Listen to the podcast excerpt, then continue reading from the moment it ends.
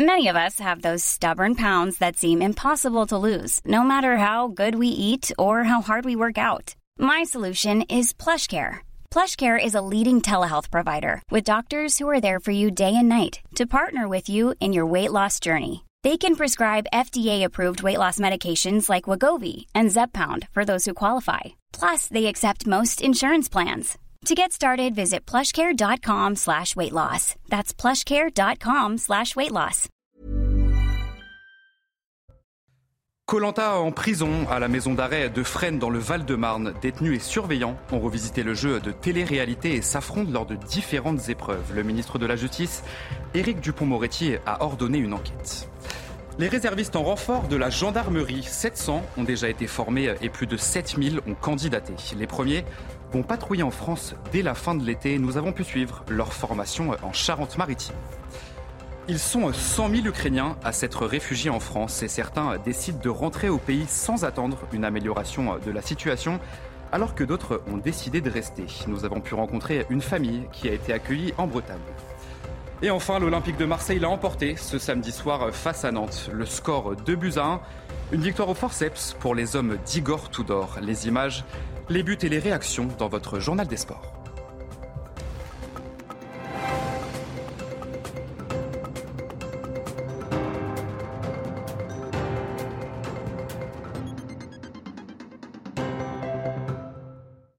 Bonsoir à tous, soyez les bienvenus dans l'édition de la nuit. Une prison peut-elle être le théâtre d'un tournage d'une émission de télé? C'est en tout cas ce qui se passe à la prison de Fresnes dans le Val-de-Marne. Détenus et surveillants ont participé à une parodie de Colanta qui a été diffusée sur YouTube. Des images jugées choquantes par le garde des Sceaux Éric Dupont-Moretti qui a immédiatement ordonné une enquête. Les explications sont signées Alexis Vallée. La prison de Fresnes, devenue le temps d'une journée, le théâtre d'une compétition. Trois équipes, des jeunes de quartier, des surveillants pénitentiaires et des détenus. À la clé, 2000 euros à partager entre trois associations. Mais l'objectif principal de Colantes, sensibiliser les jeunes aux conditions de vie en prison.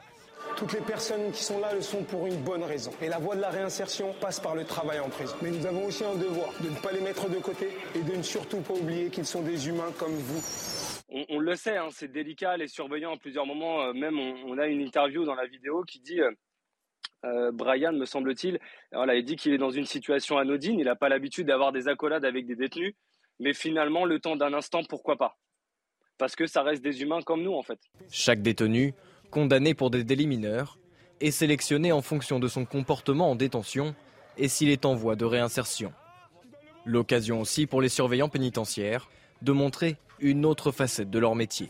Le bon côté de cette manifestation, où ils ont pu aussi montrer un autre visage que celui qu'on peut imaginer d'un surveillant pénitentiaire, qui est, euh, on va dire, parfois aimable comme une porte de prison, mais à montrer qu'au-delà de, l'uniforme qu'on porte, on reste aussi des êtres humains. Du moment que ce message-là a été, euh, bénéfique, qu'il n'y a pas eu d'incident sur cette manifestation, on peut retenir que les côtés positifs. Un montage vidéo de la compétition a été publié sur les réseaux sociaux Malgré l'accord des autorités pénitentiaires, le ministre de la Justice, Éric Dupont-Moretti, a jugé les images choquantes. Il a ordonné une enquête pour que toute la lumière soit faite.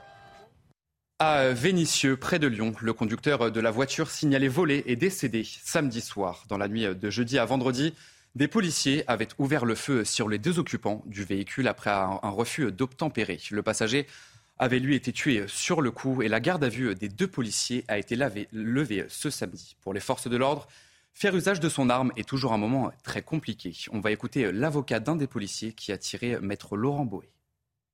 L'enquête euh, a permis, euh, pour le parquet en tout cas, euh, d'établir que ces policiers étaient en état de légitime défense lorsqu'ils ont fait usage de leur arme de service. Il faut comprendre que c'est un homme qui euh, s'est retrouvé dans une situation euh, extraordinairement difficile, euh, qui a vu sa vie et celle de son collègue partir, qui a été blessé dans sa chair et qui, pour sauver sa vie, fait usage de son arme, ce qui n'est pas neutre hein, pour un policier de faire usage de son arme. Et même si il n'a rien voulu de cela, même si tout cela s'est imposé à lui, même s'il n'a fait après tout que le travail qu'il devait faire, tout cela est totalement déstabilisant.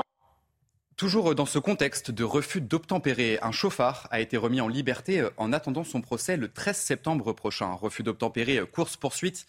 L'individu a traîné sur plusieurs mètres un policier accroché à la poignée de sa voiture. L'homme était sous l'emprise de l'alcool et de stupéfiants. Maureen Vidal, Olivier Gangloff, Inès Alican. Il est 2 heures du matin dans la nuit de mardi à mercredi, à Porte de Clichy, dans le 17e arrondissement de Paris, quand les policiers de la brigade anticriminalité décide de contrôler une voiture avec trois hommes à son bord. L'un des policiers s'approche du véhicule et pose sa main sur la poignée de la porte.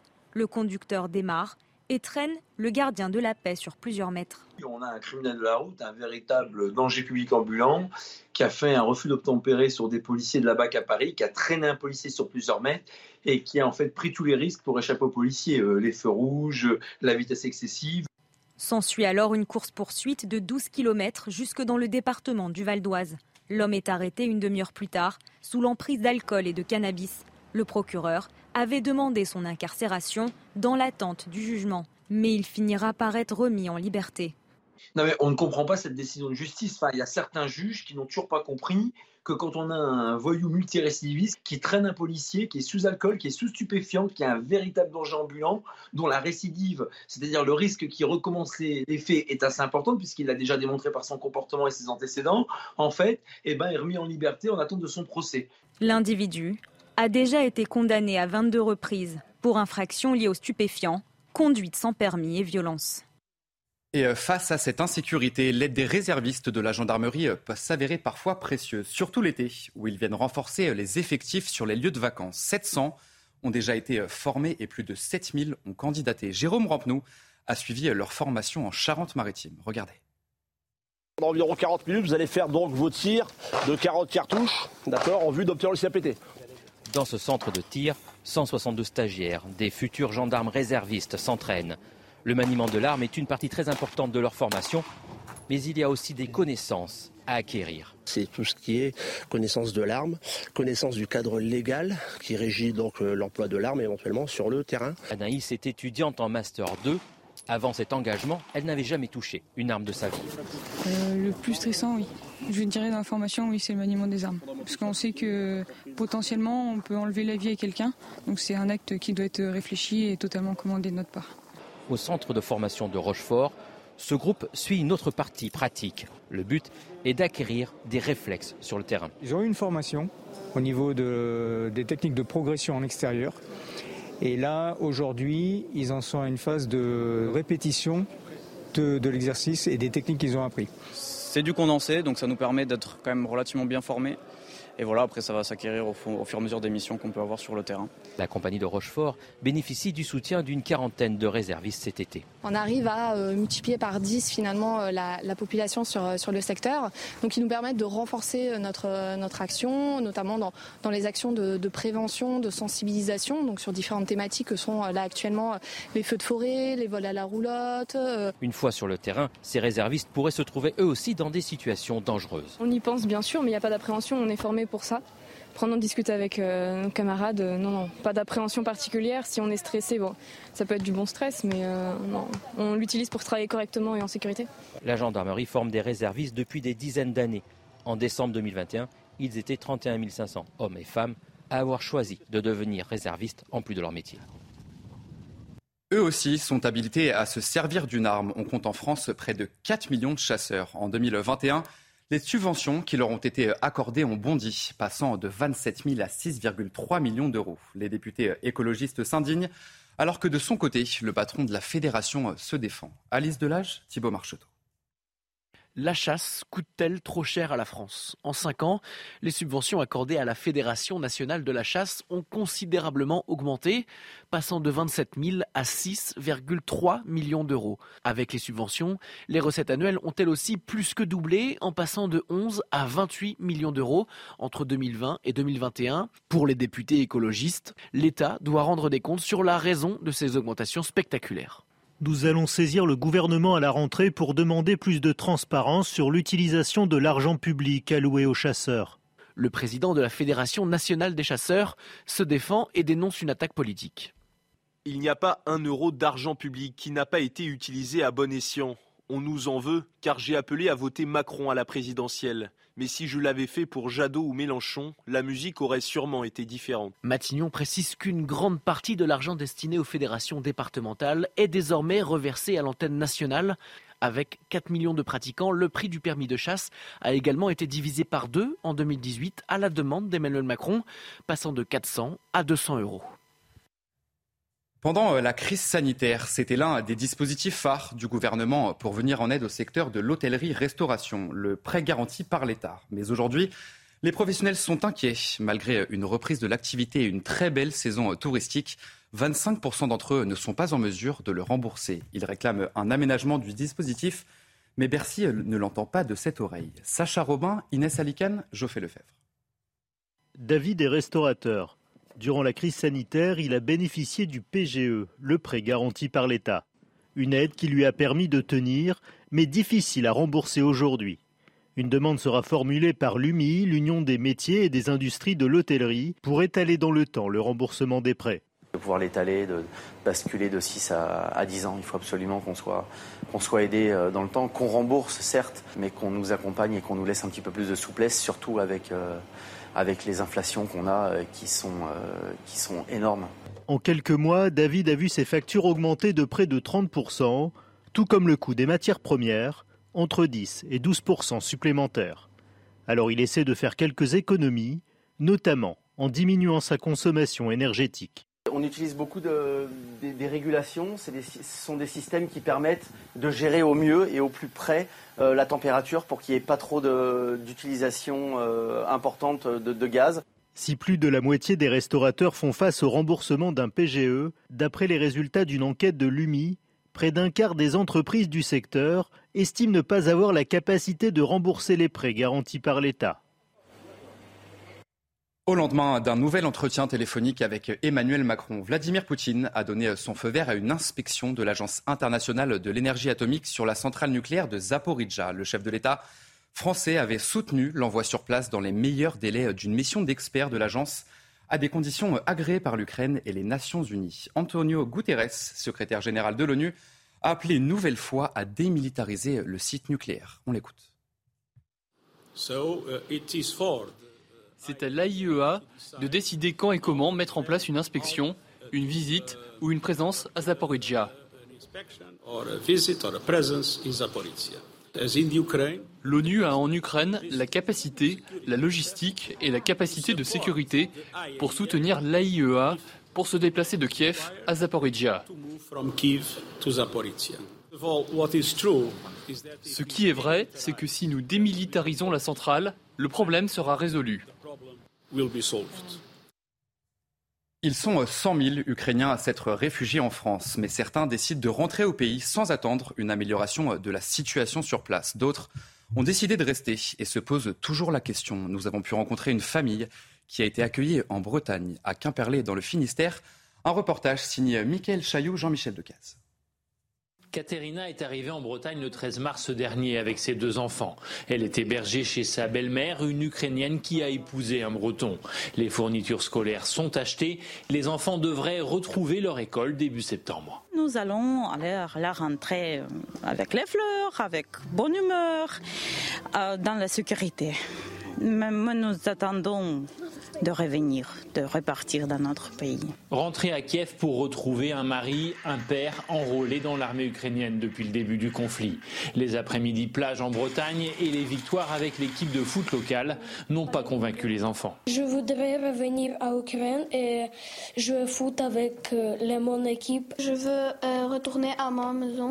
Il a la chance, ma belle-fille, il va voir. Est-ce que c'est possible ici, reste, qu'on continue la vie ici, ou non vraiment revenir? C'est elle qui, mon, mon fils qui va réfléchir pour ça. Le dilemme est permanent. Katerina, qui loue l'accueil reçu ici en Bretagne, est tiraillée quand elle évoque son avenir. Nous pouvons rester ici pour la sécurité et repartir, euh, mais nous, nous doutons. Vous voyez, il n'y a pas la réponse exacte, malheureusement.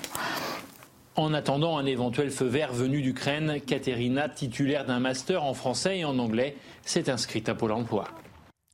Le prix du gaz européen poursuit sa flambée. Une augmentation record a été atteinte vendredi. En cause, La fermeture pour quelques jours du gazoduc Nord Stream russe en raison de maintenance. L'Union européenne accuse Moscou d'utiliser le gaz russe comme moyen de pression dans le cadre de la guerre en Ukraine. Et nous ne sommes pas les seuls à subir les conséquences de cette guerre. L'Allemagne, très dépendante du gaz russe, se tourne de plus en plus vers le charbon, pourtant très nocif. L'explosion de la demande inquiète même les fournisseurs. Les images vous sont commentées par Maxime Lavandier. C'est dans une remorque que ce Berlinois charge des sacs de 25 kilos remplis des précieuses pierres noires. Pas question pour lui de manquer d'énergie pour se chauffer l'hiver prochain. Alors que le pays pourrait faire face à une pénurie de gaz d'ici la fin de l'année, il mise sur le charbon. C'est la première fois que j'achète du charbon depuis de nombreuses années. Jusqu'à présent, je me chauffais au gaz et n'utilisais que du bois pour le poêle. Si l'on a la possibilité de se chauffer, même si c'est mauvais pour la santé, c'est quand même mieux que d'avoir froid. À Berlin, 5 à 6 000 foyers se chauffent encore avec ce combustible. Mais cette année, les clients sont arrivés en masse et la production a bondi de 40% dans cette entreprise. Nous assistons à une ruée de nouveaux clients, ce que nous n'avions jamais connu auparavant pour les combustibles solides. Tous ceux qui ont un chauffage au gaz chez eux, mais aussi un poêle, veulent maintenant du charbon. Le gouvernement allemand s'est lui aussi résolu à un recours accru aux centrales à charbon pour répondre aux besoins d'électricité du pays, même s'il l'assure, il ne renoncera pas à son objectif d'abandonner cette énergie polluante d'ici 2030. Et enfin, si vous rêviez de parcourir l'île de France avec un troupeau de brebis, eh bien, cela est désormais possible grâce à une agence d'événementiel qui propose ce service. L'objectif est de redécouvrir les trésors naturels de la région. Et vous allez voir que cette activité séduit un grand nombre de randonneurs. Loubna Daoudi, Thibaut Marcheteau. Entre les futures gares du Grand Paris, ne soyez pas surpris si vous croisez ces curieux randonneurs. Accompagner un troupeau de brebis en transhumance entre Arnouville et La Courneuve, c'est possible grâce à cette troisième édition du cycle des marches le long du futur métro transilien. Le but, découvrir et redécouvrir les trésors de nature que peut offrir l'île de France. Les randonneurs, eux, sont conquis. Ça permet aussi de, connaître la richesse de, l'île de France qui on ne connaît pas. Peut-être aussi il y a des préjugés liés euh, souvent à l'habitat, aux gens. Et d'un coup, quand vraiment vous revenez dans ces endroits, euh, vous découvrez euh, vraiment un autre visage. Redonner sa place aux piétons dans le Grand Paris, c'est aussi l'objectif de ces marches. Le confinement, le réchauffement climatique nous ont vraiment montré qu'on avait besoin de pouvoir se balader au frais dans le vert, en ville. Et justement, le métro du Grand Paris qui arrive va nous permettre d'accéder à ces espaces verts inconnus. Dans la balade, il est prévu des rencontres avec les professionnels qui agissent pour le territoire, mais aussi des dégustations. Depuis 2018, plus de 4000 personnes ont participé à ces randonnées. Et on commence ce journal des sports avec du football et la troisième journée de Ligue 1. L'Olympique de Marseille s'est imposé ce samedi soir face à Nantes 2 buts à 1. Les hommes d'Igor Tudor se sont fait très peur, mais, en, empochent finalement les trois points très précieux. Le résumé du match, signé Benjamin Lamy. Regardez. Il y a deux semaines, Dimitri Payet disputait son 300e match avec l'OM. Alors pour marquer le coup, le club marseillais a tenu à le récompenser en amorce de la rencontre face à Nantes. Un match que le Réunionnais débute sur le banc pour changer, au contraire des recrues Jordan Verretou et Alexis Sanchez, dont il s'agit de la première titularisation depuis le mois de mars dominateur une bonne partie de la rencontre. Les Marseillais finissent par ouvrir le score à la 70e grâce à Chancel Bamba. Il se retrouve quelques instants plus tard à 10 contre 11 après l'exclusion de Samuel Gigot et concède l'égalisation sur un pénalty transformé par Ludovic Blas avant de reprendre l'avantage à l'issue d'une action laborieuse qui voit Nicolas Palois marquer contre son camp. L'OM s'en sort très bien et rejoint Lens en tête de la Ligue 1. Et un petit peu plus tôt euh, ce samedi, le Racing Club de Lens est allé s'imposer en principauté. Une véritable démonstration des 100 et or qui s'impose très largement 4 buts à 1 dès la sixième minute. Luis Openda est à la conclusion d'une belle action collective. Euh, David Machado double la mise peu avant la mi-temps d'une très belle frappe du pied gauche. Et en deuxième période, c'est Wesley Saïd qui se joue de la défense monégasque pour marquer le quatrième but des nordistes. Les Lensois sont leaders provisoires de la Ligue 1 avant la rencontre entre Lille et le Paris Saint-Germain et ça sera à suivre ce dimanche. Et après la Ligue 1, direction la Première Ligue, Arsenal continue son sans faute opposé à Bournemouth. Ce samedi après-midi, les Gunners se sont rapidement mis à l'abri grâce à deux buts coup sur coup de leur capitaine Martine Odegaard. La troisième réalisation est une petite merveille et on va la voir ensemble. Elle est signée du défenseur central William Saliba. Vous allez la voir sur cette image. Après euh, trois journées, Arsenal est toujours invaincu et euh, caracole en tête du championnat. Tottenham a souffert face à Wolverhampton, mais les Spurs se sont finalement imposés sur le plus petit des scores. Les hommes d'Antonio Conte se sont fait peur avant de trouver l'ouverture en seconde mi-temps. On voit tout ça avec Théophile Arlette. Regardez. Dominer n'est pas gagné. Ce Tottenham Wolverhampton confirme l'adage. Intensité, sérénité, ambition, il y avait tout chez les Wolves durant la première période, tout, sauf un but, et face à la machine à marquer Harry Kane, la punition n'est jamais très loin. C'est parti, tête de Perisic, celle de Kane au second poteau Celle de Kane au second poteau pour ouvrir le score L'attaquant des Spurs inscrit de la tête son 185e but en Première Ligue, dépasse Sergio Aguero et devient seul quatrième meilleur buteur de l'histoire du championnat anglais. Malgré quelques frayeurs, la deuxième mi-temps est mieux maîtrisée par les joueurs d'Antonio Conte qui tiennent le score. Victoire 1 à 0. Tottenham n'a pas rayonné, mais Tottenham reste invaincu cette saison. Et on va terminer euh, ce journal des sports avec de la MotoGP. Et on connaît désormais la grille de départ du Grand Prix d'Autriche qui s'élance ce dimanche à 14h. Les Dugatti ont brillé sur le circuit de Spielberg. Le résumé de ces qualifications avec Bruno Scagliotti. La pole position du Grand Prix d'Autriche demain sera pour Enea Bastianini, la toute première pole de sa carrière. L'Italien en tête de qualification a l'avantage des Ducati présentes aux quatre premières places avec Bagnaia, Miller et Martin. Les Français partiront eux de la deuxième ligne avec la cinquième place pour le leader du championnat du monde Fabio Quartararo. Johan Zarco est lui sixième. Allez, vous restez bien avec nous dans un instant, un prochain journal et nous reviendrons sur ces images à la prison de Fresnes dans le Val-de-Marne. Détenus et surveillants ont revisé le jeu de télé-réalité de Colanta. A tout de suite sur CNews. Retrouvez tous nos programmes et plus sur cnews.fr.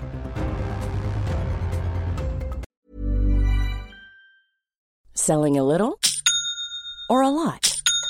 Shopify helps you do your thing however you cha-ching. Shopify is the global commerce platform that helps you sell at every stage of your business. From the launch your online shop stage to the first real life store stage, all the way to the did we just hit a million orders stage. Shopify is there to help you grow. Shopify helps you turn browsers into buyers with the internet's best converting checkout. 36% better on average compared to other leading commerce platforms because businesses that grow grow with Shopify. Get a $1 per month trial period at shopify.com/work. shopify.com/work.